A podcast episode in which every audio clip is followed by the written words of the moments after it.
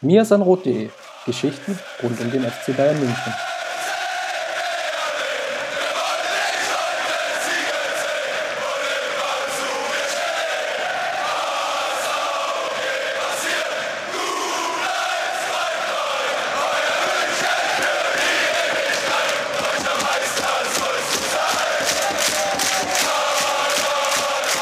Herzlich willkommen zum Mir sein Rot Podcast.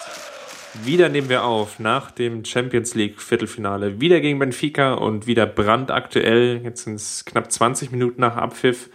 Felix, mein Kompagnon heute an meiner Seite, war ein bisschen eingespannt, hat noch beim Spielbericht unterstützt. Aber schön, dass du es trotzdem geschafft hast. Grüß dich, Felix. Servus. Ja, ich habe noch kurz die Tabelle fertig gemacht und jetzt bin ich auch schon hier. Ja, jetzt hast du jetzt so kleine Insights gegeben, wie das bei uns so typischerweise läuft. Aber ist ja auch kein ganz großes Geheimnis, dass es alleine nicht zu schaffen ist, sondern dass wir eigentlich im Idealfall mit vier oder sechs Augen auch unsere Artikel anlesen. Genau. Aber ohne jetzt große Vorreden zu schwingen, lass uns gleich mal einsteigen.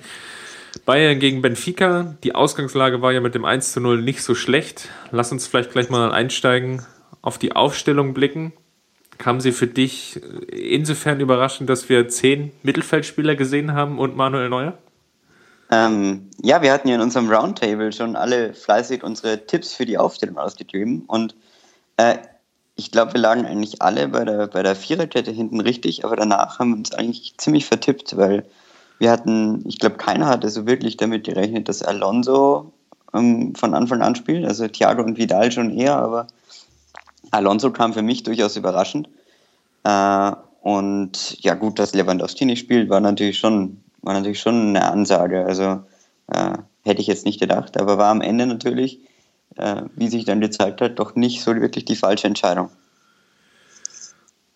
Mal, ja, ja, also mal auf die Abwehr zunächst blickend, natürlich, glaube ich, aktuell vielleicht auch die sinnvollste Entscheidung. Alaba einfach auch auf den Flügel zu ziehen, weil Ribéry, man merkt es halt dann doch, dass er einfach auch so vom Spielertyp her jemand ist, der vielleicht mehr Unterstützung braucht als Costa. Vor allem dann, wenn es darum geht, äh, auch Chancen für Mitspieler her herauszuspielen oder beziehungsweise zu kreieren, weil einfach Ribéry sehr, sehr stark auch in die Mitte zieht und dann natürlich Räume schafft, aber die dann auch besser genutzt werden könnten als von Bernat. Deswegen war Alaba sicherlich die richtige Entscheidung und im Zentrum bietet sich aktuell, glaube ich, ganz, ganz gut an, mit Martinez und Kimmich zu spielen. Wobei jetzt beide jetzt so zwei, drei leichte Wackler drin haben, wo wir, glaube ich, dann später nochmal drauf eingehen können. Ja, absolut. Also ich fand, ich fand auch, dass das Alaba links wieder mal eine richtige Besetzung war, weil Bernat Riveri die Achse hatte eigentlich nicht funktioniert in den letzten Spielen. Insofern war das durchaus erwartbar. Und wie du sagst, Kimmich Martinez hat sich schon jetzt äh, als gutes Innenverteidiger-Duo etabliert, aber wir werden gleich noch auf die Schwächen eingehen, ja. Ja, Mittelfeld war, glaube ich, dann, Alonso hast du jetzt schon, glaube ich, auch angesprochen, war natürlich schon überraschend. Der gab sich dann aber einfach auf dem Grunde, dass Lewandowski nicht gespielt hat. Jetzt haben sie während des Spiels ein paar Tweets die Runde gemacht, dass Lewandowski angeblich in einem Unfall verwickelt gewesen sein soll. Das können wir jetzt nicht so wirklich überprüfen, würde aber zumindest erklären, warum er vielleicht aus taktischen, aber vielleicht dann auch aus ähm, ja, Schonungsaspekten dann nicht gespielt hat. Ja, absolut. Also ich habe das auch nur peripher so mitgelesen während dem Spiel, aber ich denke, der Sache wird das Misanrot Investigativteam dann in Ruhe nochmal nachgehen. Ja, ist glaube ich jetzt auch zu früh da, wirklich Einschätzung zu treffen, ob es ja. jetzt auch wirklich ihn körperlich irgendwie behindert hat, dass es, keine Ahnung, wie welchen da waren etc. Wäre jetzt alles Spekulation. De facto hat er nicht gespielt. Müller hat sich ja so ein bisschen ausgezahlt. Lass uns aber dann mal einsteigen in die Partie rein. Zunächst ja sehr kontrolliert von Bayern, aber wiederum so das gleiche Problem wie im Hinspiel. Die Flügel wurden sehr, sehr früh angespielt und hatten dann teilweise 40, 50 Meter noch gefühlt bis zum Tor und waren dann isoliert. Benfica hatte eine extrem hohe Staffelung und Bayern ist nicht wirklich etwas dagegen eingefallen, oder? Nee, nicht wirklich, wie schon im Hinspiel. Gerade so im Hinspiel ja dann ab der 20. Minute war dann so ein, so ein Bruch da und der war jetzt eigentlich so von Anfang an zu spüren. Ähm, man hat eigentlich von Anfang an gemerkt, dass extrem viel oder dass die Bayern extrem viel versucht haben, äh, das Spiel zu kontrollieren, aber einfach da so ein bisschen auch vielleicht vergessen haben, ähm, ihre Chancen dann herauszuspielen. Das hat mir gerade so bei, bei Douglas Costa sehr gefehlt, der dann irgendwie rechts Freiraum hatte. Ähm, also ich denke, dass, dass die Räume da waren und sie einfach nicht genutzt wurden.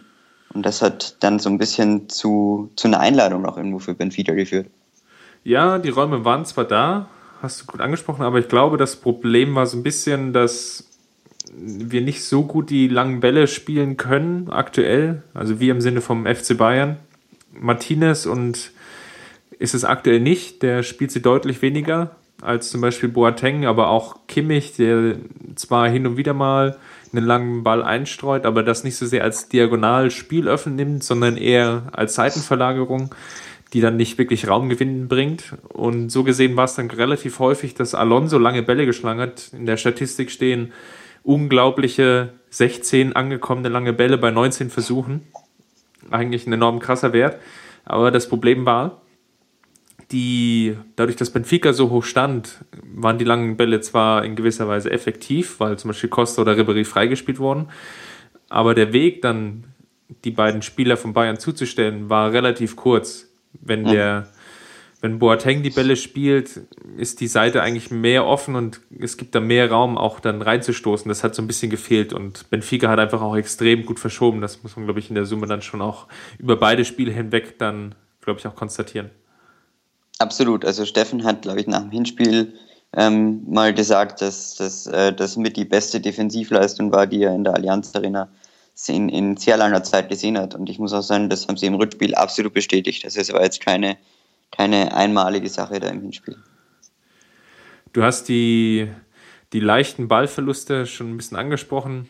Das ergab sich ja dann auch daraus, dass Costa, aber auch Ribéry sehr, sehr hoch angegangen wurden und dann beide Spieler ins Dribbling gegangen sind und hin und wieder Ballverlust eingestreut haben. So ist dann auch das 1 zu 0, das zwischenzeitliche 1 zu 0 für Benfica gefallen, nachdem Costa mehr oder weniger den Ball verdribbelt hat mhm. und dann ja, ins Mittelfeld gezogen ist und dann der Ball irgendwie ja, bei Benfica schlussendlich gelandet ist und dann Eluseo den ja, eine mustergültige Flanke auf Jiménez schlägt und der dann wiederum einköpft wie hast du die Gesamtszene gesehen?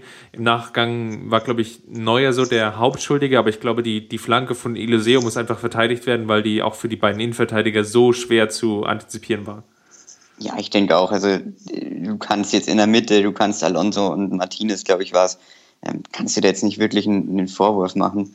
Ähm, das, das, das, das war schon eine ziemlich, muss man sagen, geile Flanke, äh, die, die, die man so nicht verteidigen kann. Ähm, Olli Kahn hat es in der Halbzeitanalyse ganz, ganz lustig aus Torhüter-Sicht angesprochen, dass er meinte, dass, dass Manu Neuer irgendwann erkannt hat, im Flug sozusagen, dass er in einen Pulk reinstoßen würde und bevor er sich verletzt, ist er gleich hinten vorbeigeflogen. Ähm, weiß nicht, ob das jetzt ernst gemeint war, aber hat so ein bisschen, hat so ein bisschen unglücklich ausgeschaut, aber ihm jetzt da die Schuld zu geben, ist natürlich auch schwierig. Und ich glaube übrigens auch nicht, dass er, wäre auf der Linie geblieben, hätte er ihn, glaube ich, auch nicht gehabt, weil das war schon ein extrem wuchtiger Kopfball. Oder nee, kurz gesagt. Ja, war, war sehr gut rausgespielt. Ich glaube, wenn er das Tor verteidigen will, dann hätte Costa in dem Fall bei Eliseo stehen müssen und ihn angehen müssen und die Flanke verhindern, weil die Flanke war wirklich auch so auf dem Punkt, dass auch die beiden Verteidiger, also Kimmich war es, nicht Alonso, aber mhm. Martinez hatte dann noch die größere Chance gehabt, an den Ball zu kommen. Aber es ist natürlich für die beiden Verteidiger enorm schwer, weil sie die, die Flanke scharf, einerseits scharf geschlagen war und sie natürlich auch im Rücken in der Rückwärtsbewegung sind und dann den Ball mehr oder weniger hinter sich haben und auch überhaupt gar nicht einschätzen können, wie jetzt die Flugkurve ist. Also von daher unglaublich schwer zu verteidigen.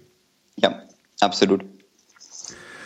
Bayern hat dann relativ, ja, ich will nicht sagen überhastet reagiert, aber tat sich dann schon ein bisschen, ein bisschen schwer. Die Stimmung ist dann auch ins Stadion eingeschwappt war dann eigentlich so gesehen glücklich, dass kurze Zeit später oder kurz nach der Führung dann dieses, dieses Traumtor in Anführungsstrichen von Vidal gefallen ist. Sonst wäre es, ja. glaube ich, noch, noch kritischer geworden, oder? Ja, absolut. Also es, ich meine, das ist ja irgendwo normal, normal, dass man in so einer Phase dann mal kurz aus, aus vielleicht auch ein bisschen sich ablenken lässt von der Stimmung oder da ein bisschen beeindruckt ist, selbst das FC Bayern. Das wäre eine, eine Übermannschaft, wenn das, wenn das nicht so wäre man hatte dann Glück, dass sie nicht dieses, dieses 2-0 bekommen haben. Ähm, das war ja auch nochmal eine große Möglichkeit, wo ich glaube, dass Alonso und Kimmich da irgendwie ähm, vorbeigegrätscht sind. Und ähm, Wieder Jiménez. Genau, wieder Jiménez die Chance hatte und wenn, wenn da das 2-0 fällt, dann steppt wirklich der Bär. Äh, und da hatten wir durchaus schon Glück, dass da nichts passiert ist. Äh, und wie du es dann sagst, ähm, das Vidal-Tor war natürlich schon hervorragend herausgespielt, auch von Lahm, der auf der rechten Seite da irgendwie durchgebrochen ist. Die beste Aktion auch von Costa vorher?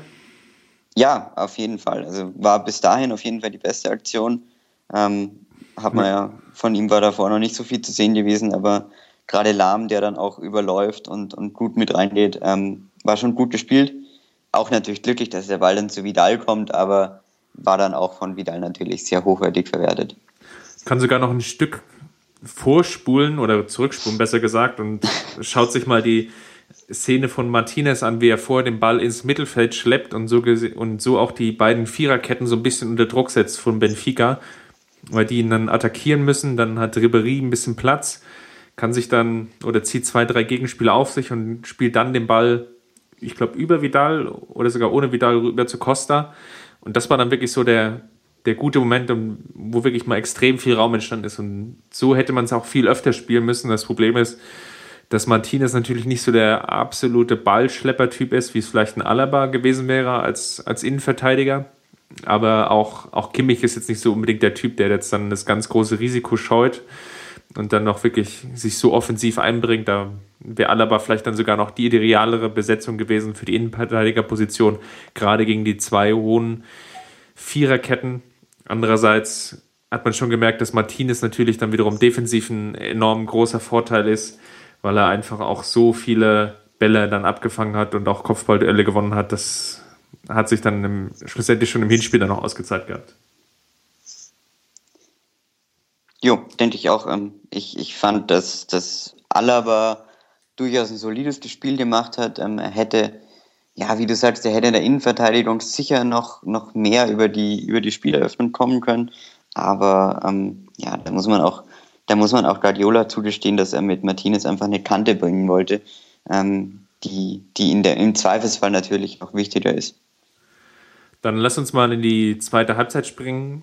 Die fing ja für Bayern relativ furios an durch ein Tor nach einer Standardsituation. Ja, ich bin kurz, kurz ausgerastet in äh, unserem Teamchat. Also das war ein Eckentor, was, was hier in München ja irgendwie gefeiert wird wie eine Sonnenfinsternis. Ähm, kommt, kommt selten vor, insofern war es besonders schön, mal, mal sowas zu sehen. Und ich fand es auch, auch wirklich wahnsinnig lustig, dass sich die gesamte Bayernbank äh, extrem gefreut hat äh, über diese einstudierte Eckenvariante, die geführt hat. Oder die, die zum Erfolg geführt hat. Wie Martinez so hoch in der Luft stand, war unglaublich. Das war ein, er war ja gefühlt drei Meter hoch. Ja, ich habe mich an Wahid Hashemian erinnert, einen alten Helikopter. ähm, also das war, das war schon stark und, und zeigt auch, dass so eine Eckenvariante, wenn man sie mal anstudiert, durchaus ein, Erfolgskonzept sein kann. Gerade so die eine defensiv starke Mannschaft wie äh, Benfica. Ja, natürlich brauchst du dann auch Spieler, die die körperlichen Voraussetzungen mitbringen. Ich glaube, das war natürlich dann auch in den letzten Wochen einfach das Problem, dass natürlich ein großgewachsener Innenverteidiger einfach dann gefehlt hat in der, in der Summe. Das konnte man defensiv halt gut kaschieren, aber offensiv ist es natürlich dann in diesen Standardsituationen dann immer ein Problem, weil einfach dann auch die nötige Kopfballstärke dann fehlt. Dann müssen es dann andere Varianten sein und da fehlt dann meistens, es klingt jetzt blöd, aber dann fehlt halt meistens auch wirklich die Zeit, das dann auch so konsequent einzustudieren, weil es dann einfach andere Aspekte, glaube ich, gibt, die dann wirklich wichtiger sind. Natürlich, auch gerade bei Guardiola, der ja äh, schon als Coach galt, der von Standardsituationen relativ wenig hält. Ähm, ihm, ihm wurde jetzt auch immer vor, vorgeworfen, dass er, dass er seine Spielphilosophie äh, mehr trainieren würde, dass er, dass er darauf viel mehr Wert legen würde. Ähm, jetzt hat er jetzt so ein bisschen das Gegenteil bewiesen und finde ich auch, finde ich auch gut. Nach dem Tor, nach dem zwischenzeitlichen 2 zu 1 war es eigentlich dann auch fast die beste Bayern-Phase.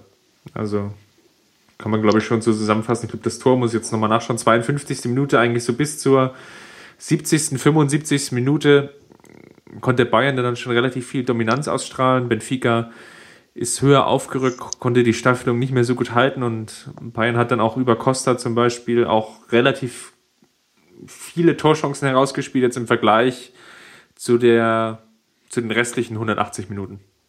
Ja, ich, ich würde sogar weitergehen und sagen, das war mit die beste Phase, die ich jetzt so nach dem äh, Spiel in Turin von, von Bayern in der Rückrunde gesehen habe. Sie haben einfach mal wieder das gezeigt, was, was sie eigentlich so stark macht. Sie haben den Ball kontrolliert, ähm, haben den Gegner nicht wirklich Luft äh, bekommen lassen. Ähm, kam natürlich auch zugute, dass das Stadion in dem Moment so ein bisschen down war, hatte ich das Gefühl. Da war jetzt nicht wirklich die große Stimmung da. Und ähm, wie du sagst, sie haben sich vergleichsweise viele Chancen rausgespielt, verglichen jetzt mit, mit den Begegnungen, die wir zuletzt so gesehen haben. Ähm, das kann man natürlich jetzt wieder kritisieren, durch Costa sicher treffen müssen. Ähm, insofern, das, das wäre dann der endgültige Deckel gewesen. Das kann man natürlich vorwerfen, dass, dass äh, Benfica dann nochmal eingeladen wird, sozusagen mit so einem Freistoßtor zu, zu treffen. Naja, war eine ganz unglückliche Szene, weil Bayern sehr, sehr hoch aufgerückt. Das war, glaube ich, sogar nach einer eigenen Standardsituation, wobei das müsste ich jetzt wirklich nochmal nachschauen.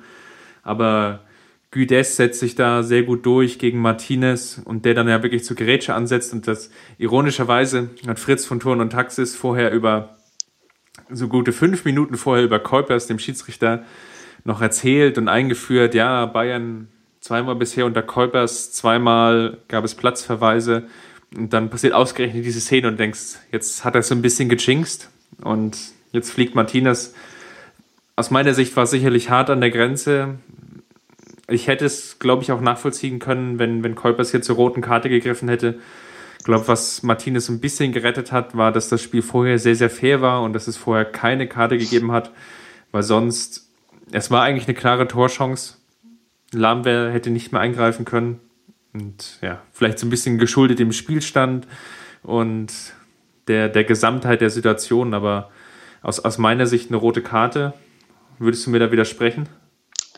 Nö, würde ich jetzt nicht bloß widersprechen. Also ich denke auch, ähm, ich meine, ich, ich, hätte, ich hätte auch deshalb rot gegeben, weil du musst als Schiedsrichter natürlich da auch irgendwo dich, dich nicht beeindrucken lassen von dem bisherigen Spielverlauf. Also schön und gut, dass das Spiel fair war. Ich glaube, es war bis dahin sogar, oder bis zur 70. Minute, als, als Benfica die erste Derby gesehen hat, das gab es im Hinspiel ja auch keine. Insofern war es wirklich ein sehr faire zwei Begegnungen, aber davon darfst du dich eigentlich nicht beeindrucken lassen. Muss Martinez da schon auch irgendwie ja, vom Platz stellen eigentlich, weil es, es war eine klare Torverhinderung und ja, ich, ich weiß nicht, aber mit, mit einem Freistoß, Tor und einer roten Karte, man, ja, verstehe ich schon, dass, dass man sich als äh, Victoria dann natürlich aufreden kann und äh, so ein bisschen, so ein bisschen sich, sich angegangen fühlt. Freistoß war extrem gut geschossen. Wir haben hinterher jetzt, um mir nochmal ein paar Insights zu liefern aus unserem Teamchat, reiflich diskutiert. Ich glaube, die Meinungen waren dann so 2 zu 2. Ich habe die Meinung vertreten, dass der Freistoß von Taliska unhaltbar war. Einfach aus dem Grunde, weil er sehr scharf geschossen war, aus kurzer Distanz. Das darf man dann nicht ganz unterschätzen. Das macht schon einen Unterschied, ob der Ball jetzt aus 18 Meter scharf aufs Tor kommt oder vielleicht aus 25, 30 Metern, wo es dann vielleicht nochmal eher eine Möglichkeit gibt, weil das war dann so das Gegenargument. Das kannst du dann, glaube ich, dann nochmal ein bisschen weiter ausführen. Er war, er kam halt relativ zentral hinter der Mauer auf. Wie gesagt, ähm, ja, man kann immer diskutieren, ob, ob man da, ob man, ob man den haben kann. Ich, ich hätte jetzt äh, vom, vom ersten Eindruck einfach war ich jetzt, war ich jetzt eher auf äh, Steffens Seite, der auch gemeint hat, man, man könnte ihn haben als, als bester Torhüter der Welt ähm, und hätte jetzt auch gesagt, dass man ihn haben könnte.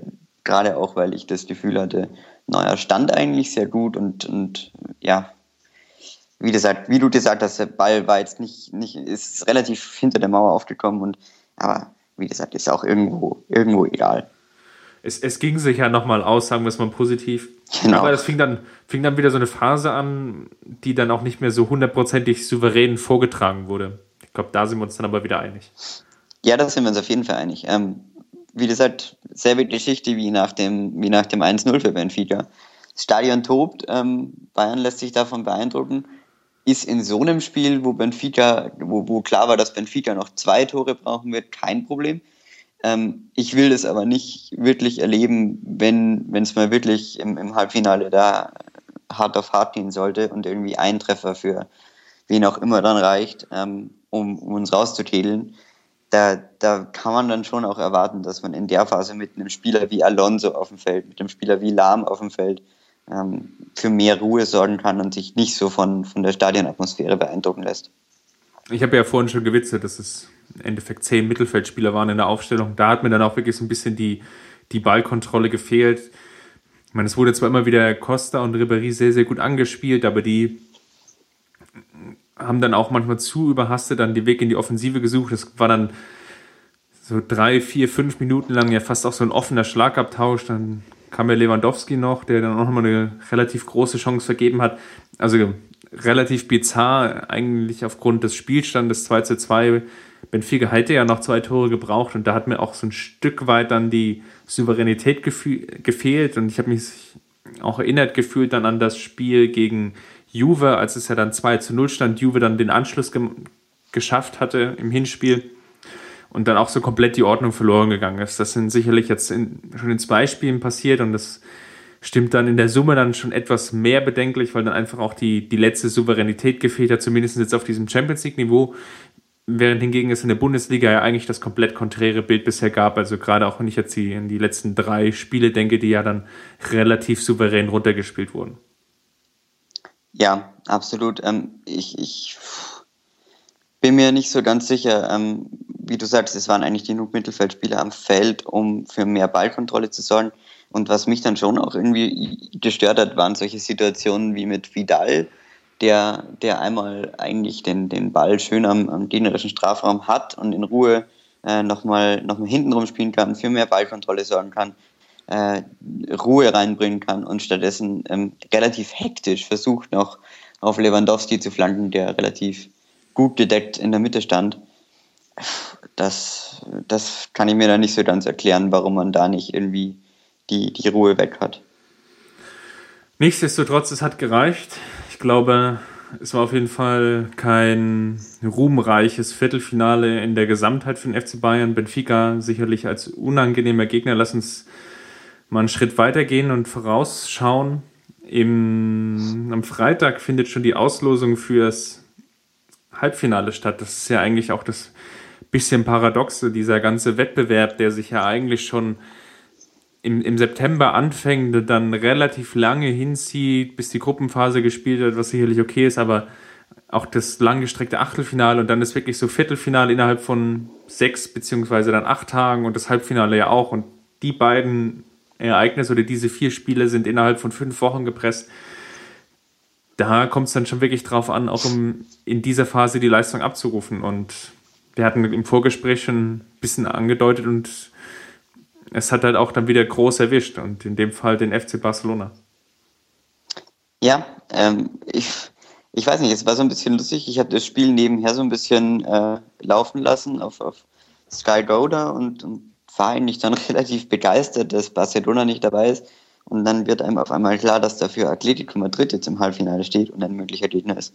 Was ja vielleicht auch nicht wirklich besser ist. Ähm, ich meine, die Gegner, die wir jetzt, die wir jetzt bekommen können, zwei davon kennen wir sehr gut. Einen können wir so gut wie gar nicht jetzt oder aus Erfahrungswerten heraus gar nicht. Äh, insofern würde ich mich da jetzt wenn ich mich äh, entscheiden könnte, würde ich mich eher für das sichere äh, Los, wo ich weiß, was ich bekomme, entscheiden und Manchester City nehmen. Es hätte natürlich dann mindestens genauso die extremen Ausmaße, wie es die BVB-Anhänger aktuell durchmachen mit den Spielen gegen Liverpool. Nur unter anderen Vorzeichen, dass nicht der Ex-Trainer kommt, sondern der neue Trainer. Ich tue mich schwer. Es ist, City hat mit De Bruyne natürlich unglaublich an Qualität gewonnen in der Offensive. Hat jetzt auch so ganz krass den Unterschied gemerkt in der Phase mit und ohne ihn. Er war jetzt ja so ähnlich wie Boateng, hat er sich verletzt, so Anfang Februar und war dann relativ lange raus. Und City hat da die komplette Meisterschaft verspielt. Innerhalb dieser Phase, in den sechs bis acht Wochen, in denen er verletzt gefehlt hat. Wie wichtig er jetzt war, hat man, glaube ich, im Rückspiel gesehen. Bei Madrid hast du ja schon gut angesprochen, du weißt, was du bekommst. Das ist natürlich, hm, natürlich eine Frage, wie, wie stark du auch jetzt sie dann als Trainer einschätzt. Gegen Hacking hat er sich so ein bisschen auscoachen lassen und war jetzt dann nicht so unbedingt nötig. das wirklich so spannend zu machen. Ja, und ich glaube, wir sind jetzt aber dann da wieder d'accord, dass wir sagen, dass Atletico auf jeden Fall aufgrund der Defensivstärke das unangenehmste los ist. Wie, wie schwer es gegen defensive Mannschaften ist, hat, glaube ich, das Spiel gegen Benfica gezeigt. Und ich würde mal vermuten, dass die Spiele dann gegen Atletico nochmal um ein Vielfaches schwieriger würden. Auch ein, was es jetzt heißt, dann Chancen herauszuspielen und dann auch selbst zum Abschluss zu kommen. Ja, also Atletico wäre ein sehr, sehr unangenehmer Gegner gerade auch mit dem, mit dem Stadion wieder im Rücken. Und die haben einfach auch in den letzten Jahren diese Erfahrung gesammelt, äh, diese ganz großen Spiele zu bestreiten und zu gewinnen. Äh, insofern, ja. Sie bringen halt auch mit äh, Griezmann jetzt auch Offensivspieler mit, zum Teil, die dann auch vielleicht auch noch eine Stufe jetzt über Jonas, Raul Jiménez und Pizzi und Gaetan stehen. Von daher ja, jeden Fall. Das, das, das unangenehmste Los aus Bayern, sich zumindest jetzt in der Partie vielleicht mit, mit zwei Begegnungen, also mit Hin- und Rückspielern. Ja, in einem Spiel, also in einem Spiel, seien wir ehrlich, äh, kann der FC Bayern jeden schlagen. So viel Selbstbewusstsein können wir uns schon, ähm, können wir uns schon nehmen, aber äh, in zwei Spielen, glaube ich, wird es gegen Atletico schon, schon sehr schwierig. Ähm, ich glaube, dass ja, ich lehne mich jetzt mal aus dem Fenster und sage, dass wir gegen Real und City weiterkommen würden. Ähm, Gerade auch, weil, weil City, ja, tut mir jetzt leid, wenn ich mich da auf die Historie berufe. Ich bin da auch kein Fan normalerweise davon, aber City hat bisher in München noch nie wirklich so äh, gut ausgeschaut, bis auf dieses eine, wenn ich mich richtig erinnere, 3 zu 3. 3 zu 2. Ähm, 3 zu 2 sogar. Entschuldigung. Sie haben sogar gewonnen, ja. Ja, ja. ja. Bayern hatte 2-0 geführt und genau. hat das Spiel dann komplett aus der Hand gegeben. Nach, also nach 10 Minuten, Viertelstunde stand 2-0 für Bayern. Und ja, Man also, City hätte, hätte noch ein Tor gebraucht, um Gruppensieger zu werden. Und Pellegrini hat aber dann defensiv gewechselt, um das Ergebnis über die Zeit zu bringen, weil er es nicht gecheckt hat, auf Deutsch gesagt. Dass genau. er mit einem Gruppensieg dann den wesentlich leichteren Gegner bekommen würde und hatte dann im Achtelfinale ironischerweise dann Barcelona als Los legendäre Geschichte. Ähm, ja, und nach diesem kleinen Ausflug in die Historie, wie gesagt, lege ich mich fest, Real und City hätten wir. Ähm, was, was würdest du sagen, Chris? Na, ich, Halbfinale ist immer schwierig. Ich habe es schon angesprochen. Jetzt, dadurch, dass es auch so eng wieder hintereinander gestaffelt ist, ist es so unheimlich schwierig. Ich glaube, der Podcast ist auch viel zu kurz, um jetzt die ganzen Problembaustellen, was so Formen von einzelnen Spielern angeht, also in einem epischen Ausmaß könnte man aktuell so ein bisschen die Sinnkrise von Thiago, dieses Pendeln zwischen Weltklasse und Bundesliga-Niveau, um es ein bisschen spöttisch zu formulieren, zu thematisieren, aber auch, dass Ribéry aktuell nicht so hundertprozentig funktioniert, aber relativ viel Spielzeit bekommt, dadurch dann auch das ganze taktische System in der Offensive dann so ein bisschen verschiebt hin zu einem ja, eigentlich mehr Torabschluss, aber er jetzt auch nicht unbedingt derjenige ist, der im Vergleich zu Robben sich viele Abschlüsse nimmt oder kreieren kann. Costa dadurch auf die andere Außenbahn zwingt, der dann nicht mehr so wie im Hin in der Hinrunde fungieren kann. Das sind alles so Aspekte, die aktuell so ein bisschen mit ähm, mitgetragen werden und es jetzt so ein bisschen die Frage stellt, dann, wie sich das jetzt innerhalb von zwei Wochen auflösen kann. Die, der große Vorteil ist vielleicht, dass Boateng wiederkommt da stellt sich natürlich dann aber auch die Frage, wie gut kann er nach dieser relativ langen Verletzung funktionieren und wie hoch ist auch das Risiko, ihn dann in zwei Spielen innerhalb von einer Woche dann auch über 90 Minuten zu bringen, weil es dann einfach auch Champions League Halbfinale und du musst einfach davon ausgehen, der Spieler muss funktionieren und muss auch, wenn möglich, mindestens, sagen wir mal, 65 bis 70 Minuten im Tank haben. Und normalerweise willst du ja dann eigentlich auch keinen Innenverteidiger auswechseln oder eine Auswechslung dafür opfern? Ja, ungern. Also, wie du sagst, Fragen über Fragen. Ich glaube, da bietet sich ein erneuter Podcast dafür an. Ähm, ich, ich denke, wir sollten zum Abschluss auf jeden Fall nochmal kurz auf diese historische äh, Tragweite des, des heutigen Sieges eingehen oder des heutigen Unentschiedens. Weil ich meine, das ist das fünfte Halbfinale in Folge. Ich glaube, du hast es vorher schon auf Twitter gesagt. Ähm, das, das kann man sich als Bayern-Fan, der irgendwie eine Phase von oder eine Phase nach 2001 schon miterlebt hat, ähm, gar nicht vorstellen, wie, wie cool das eigentlich ist, dass wir wirklich jetzt seit fünf Jahren im Champions League Halbfinale stehen und das ist schon, das muss man, denke ich, nicht, kann man nicht, nicht oft genug hervorheben. Absolut. Es ist wirklich so, eigentlich eine wirklich grandiose Phase, die natürlich dann auch jetzt geprägt war schon durch drei Finalteilnahmen und wie du schon angesprochen hast, die Halbfinalteilnahmen, die hinzukamen, die natürlich jetzt in den letzten zwei Jahren so ein bisschen davon geprägt waren, dass es relativ klare Ergebnisse waren, sowohl jetzt gegen Madrid als auch gegen Barcelona, gegen die beiden damaligen Sieger dann jeweils ausgeschieden, ist dann sicherlich auch keine Schande, auch wenn die Spiele dann vielleicht in manchen Punkten dann zu klar und zu deutlich waren und die Unterlegenheit dann noch vielleicht zu deutlich aufgezeigt wurde, aber in fünf bis acht Jahren wird dann sicherlich dann, oder in, sagen wir mal, in den nächsten fünf Jahren wird davon keiner mehr reden, sondern wenn es dann im schlimmsten Fall auch mal wieder eine Phase gibt, in der Bayern auch vielleicht überhaupt erstmal um den, das Achtelfinal oder um den Achtelfinaleinzug spielt, weil damit bin ich eigentlich jetzt auch noch groß geworden. Es war eigentlich Champions League tolles Erlebnis, immer ganz coole Spiele, aber es gab halt Phasen und auch Saisons, in der es eigentlich darum ging, erstmal die Gruppenphase zu überstehen. Und aktuell ist es eigentlich mittlerweile so, dass es nur noch die Frage ist, wann wird der Gruppensieg eingetütet. Das ist eigentlich unvorstellbar. Und yeah. das ist halt einfach so eine Entwicklung genommen in den letzten Jahren, die aufregend ist, aber natürlich auch in gewisser Weise vielleicht etwas beängstigend ist aus dem Grunde, weil einfach die Erwartungshaltung damit einfach so in die Höhe schnellt. Das Spiel gegen Benfica hat jetzt gezeigt, ich meine, das war Champions League Viertelfinale und die Debatten vorher klangen eigentlich eher so, wie hoch gewinnt Bayern und der, wie, wie souverän gestalten sie es und dann hat natürlich in einen oder anderen Punkt sicherlich auch der nötige Respekt für den Gegner gefehlt, der, kann man auch nach 180 Minuten sagen, definitiv auch zu Recht im Champions League Viertelfinale stand. Ja, absolut. Also ich habe mich ja vorher, ich habe mich jetzt gerade dabei ertappt, wie ich ja gesagt habe, dass ich denke, dass wir gegen Real äh, ins Finale kommen.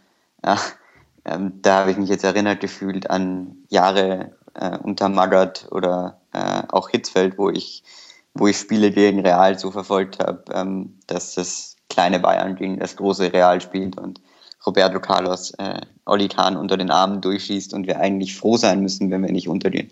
Ähm, insofern grandiose Entwicklung, die man nicht oft genug hervorheben kann und die man definitiv genießen sollte ähm, als Bayern-Fan, auch wenn die Medien natürlich gerne mal so ein bisschen die Erwartungshaltung hochschrauben. Man sollte sich selber vielleicht ein bisschen niedriger halten, um, um die historische Tragweite so ein bisschen einordnen zu können. Dann bleibt mir eigentlich nur noch zum Abschluss zu sagen, dass es am Wochenende ja schon wieder weitergeht gegen Schalke 04. Und die in den letzten zwei Ausgaben haben wir jetzt relativ wenig über die Bundesliga gesprochen, sondern sehr, sehr stark den Fokus auf die Champions League gelegt. Das wird sich dann natürlich dann wieder ändern nach dem Spiel gegen Schalke, wenn wir dann auch mal so die Gesamtsituation in der Bundesliga beleuchten. Durch den Punktverlust von Dortmund am vergangenen Wochenende gegen die besagten Schalke hat sich natürlich jetzt die dankbare Situation ergeben, dass Bayern fünf Spieltage vor Schluss mit sieben Punkten Vorsprung in der Tabelle dasteht sind jetzt natürlich eine relativ gute Ausgangslage, auch in Bezug auf die Champions League und dem anstehenden DFB-Pokal-Halbfinale, was dann in einer Woche, glaube ich, stattfindet oder in sechs Tagen. Jetzt bin ich mir gar nicht mehr so sicher, ob das Spiel Dienstag oder Mittwoch ist. Aber wie dem auch sei, das wird dann in, den kommenden, in der kommenden Ausgabe das Thema sein. Jetzt war erstmal die Freude über den Champions League Halbfinaleinzug da und Felix, vielen Dank für deine Zeit und deine Einblicke so kurz nach dem Spiel. Sehr gerne, war mir eine Ehre. Ausführlichen Nachbericht zu dem Spiel gegen Benfica und vielleicht auch schon eine kleine Einschätzung zu dem Halbfinalgegner, aber natürlich auch, wie jetzt schon angesprochen, der Partie gegen Schalke, die dann wieder im, bei uns natürlich auch wieder im Blog im Fokus stehen wird, findet ihr natürlich auf mirsanrot.de, ansonsten über unsere sozialen Netzwerke, wo wir dann die Artikel teilen und verbreiten.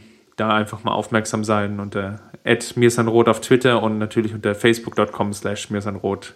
Da könnt ihr dann auch euch unabhängig von unserer Seite, wenn ihr nicht im Idealfall schon ein Bookmark eingerichtet habt, uns über unsere Artikel informieren.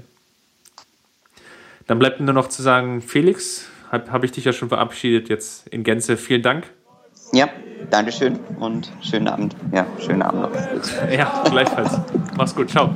Ciao. Ich hab den Kampf gewonnen, den Tod erkommen, der Haien hat's gemacht. Ich hab geträumt von dir unser Weltplenat. Wir haben den Kampf gewonnen, den ohne erklommen, der Haien hat's gemacht.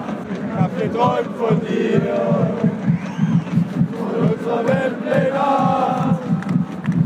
Wir haben den Kampf gewonnen, den Tod erklommen, der Haien